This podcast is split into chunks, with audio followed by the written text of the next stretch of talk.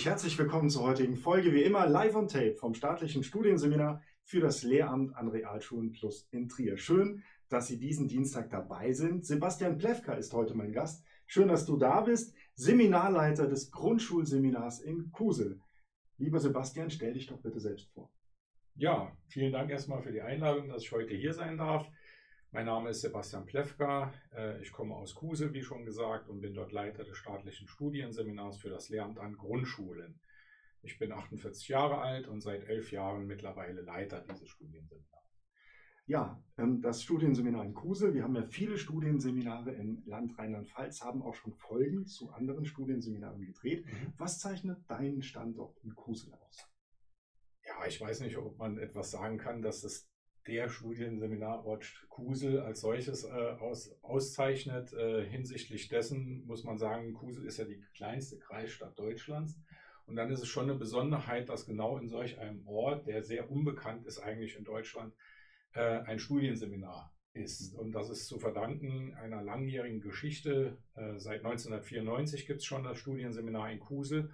Und äh, davor gab es auch eine pädagogische Hochschule dort. Also das, die Lehrerausbildung als solches ist schon über äh, viele, viele Jahre dort äh, ja, zugegen und dann seit 1994 jetzt als staatliches Studienseminar auch. Mhm. Und äh, wir sind halt äh, ein kleiner Standort und dementsprechend auch sehr heimisch und im Kuseler Musikantenland ähm, hat es dann auch seine Bedeutung gefunden. Mhm.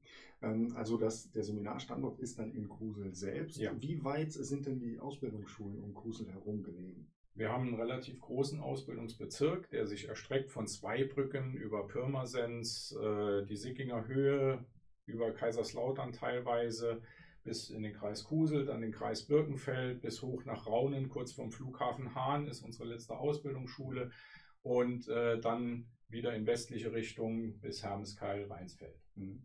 Ähm, und wie kann ich mir den Seminaralltag vorstellen für ähm, Anwärterinnen und Anwärter, die zu euch kommen? Die sind ja dann in der Schule, mhm. genauso wahrscheinlich wie bei uns, und dann einen Tag in der Woche bei euch? Genau, genau. Ja. So ist unser Seminar auch strukturiert. Äh, von den fünf äh, Tagen der Woche ist der Dienstag unser Seminartag. Mhm. An diesem Tag finden die äh, Seminarveranstaltungen statt, entweder im berufspraktischen Seminar, in den Fachseminaren oder aber auch in den Grundschulbildungsseminaren. Die finden in der Regel äh, an den Ausbildungsschulen der Anwärterinnen und Anwärter statt und äh, äh, die berufsspezifischen Seminare finden dann in Kusel an unserem Studienseminar in der alten Tuchfabrik statt. Stellen wir uns jetzt vor, ich bin Anwärter, mhm. habe mich bei euch beworben. Mhm. Ähm, wie äh, ja, ist dann die erste Kontaktaufnahme mit euch oder wie beginne ich denn meine, meinen Vorbereitungsdienst bei euch in Kruse? Ja, erstmal bekommt man das Schreiben der ADD, in dem dann auch drinsteht, zu welchem Studienseminar Sie zugeordnet sind, also in unserem Fall dann Kusel. Und dann in einem zweiten Schreiben, äh, welcher Ausbildungsschule Sie zugeordnet wurden.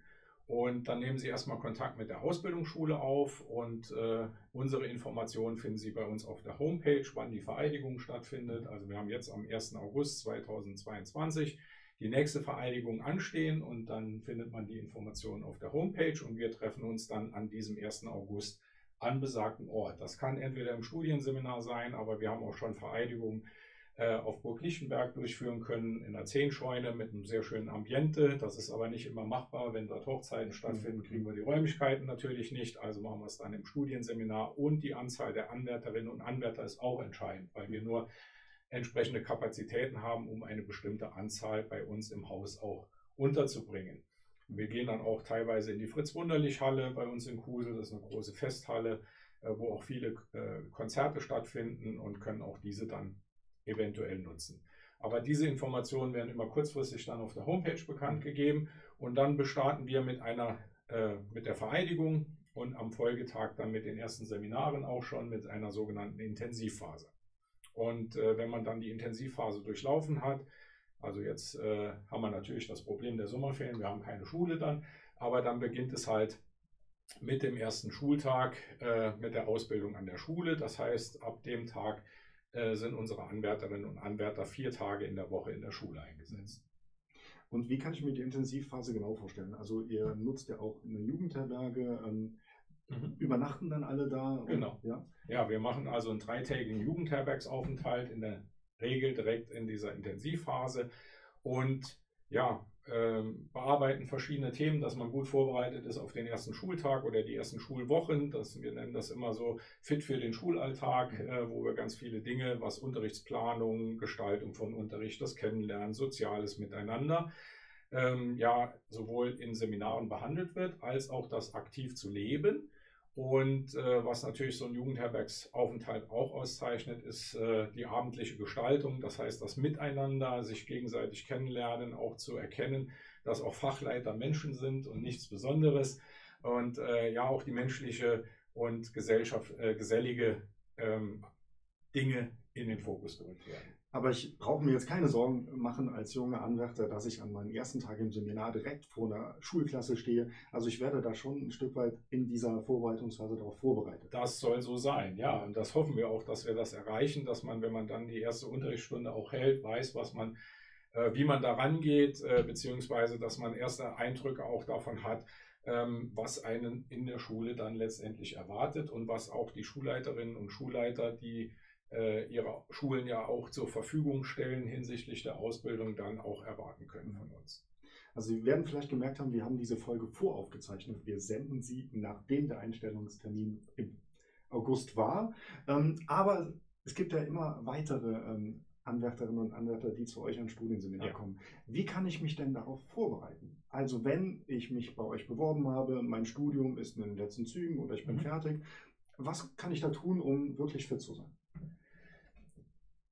Offenheit äh, an den Tag zu legen für neue Dinge, ähm, zu ja schon mal für sich selber so ein bisschen äh, Ideen zu entwickeln, wie stelle ich mir Schule vor, ja, ähm, welche sich selbst bewusst werden, welche Vorerfahrungen habe ich denn schon sammeln können, sei es aus dem Praktika, ähm, wo ja auch schon mal ein erster Kontakt auch mit Fachleitungen war, ähm, diese nochmal zu reflektieren, was haben die mir damals mitgegeben, was war in diesen äh, Gesprächen am Ende des Praktikums äh, ähm, so entscheidende Mitgaben, die, die mir noch gegeben wurden. Ähm, und natürlich eine riesengroße Vorfreude auf die Kinder in den Schulen. Also ich glaube, dass man ähm, da den Fokus drauf legen sollte, sich auf diese Aufgabe zu freuen und äh, ja, mit dieser Vorfreude auch in die Schule zu kommen.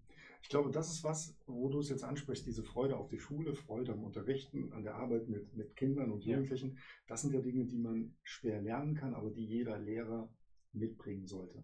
Ja, das also wir sagen im Grundschulbereich immer das große Herz für Kinder. Ja, also zu akzeptieren, dass nicht jedes Kind gleich ist, dass nicht jedes Kind die gleiche Biografie mitbringt, die äh, wir in der Regel äh, als Lehrerinnen und Lehrer mitgebracht haben, sondern dass dort halt eine Vielfalt, eine sagen heute Heterogenität, ja, äh, in den Schulen halt vorhanden ist und dass man diese Kinder auch annimmt und dass man äh, ja mit diesem Herz, was man für Kinder hat, in den Unterricht geht. Das Fachliche, das kann man alles lernen, aber diese Haltung, diese, diese, diesen Wert, den man äh, Kindern vermitteln möchte, den muss man mitbringen. Und diese Einstellung dazu, auch jedes Kind so anzunehmen, wie es ist und nicht zu sagen, ja, du passt nicht in mein System oder du passt nicht in meine Schublade und deswegen ist es mir egal, was mit dir passiert. Das ist heute, glaube ich, das A und O.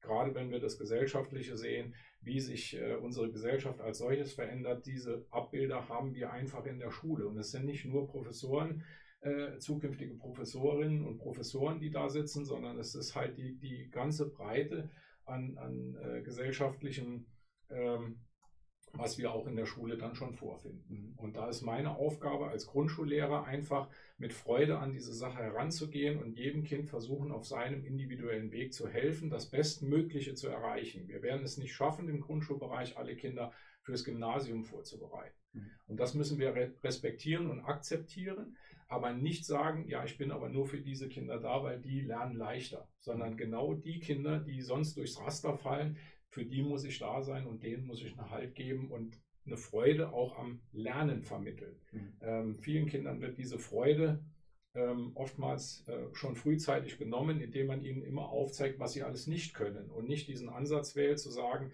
wir gucken mal, wo liegen denn deine Stärken und mit diesen Stärken versuchen wir dich weiterzubringen. Natürlich gilt es auch, ähm, Defizite auszugleichen oder annähernd auszugleichen, aber in erster Linie mit den Stärken zu arbeiten, um die Kinder dann tatsächlich diese Freude und Erfolgserlebnisse zu vermitteln. Das denke ich ist ganz, ganz wichtig, weil das macht nachher auch die Schulkarriere letztendlich aus von dem Kind. Sebastian Plewka, du stehst ja als Seminarleiter von einem Grundschulseminar für die Schulart auch, bist selbst in der Grundschule natürlich als Lehrer gewesen. Ja. Ähm, was ist das Schöne an dieser Schulart?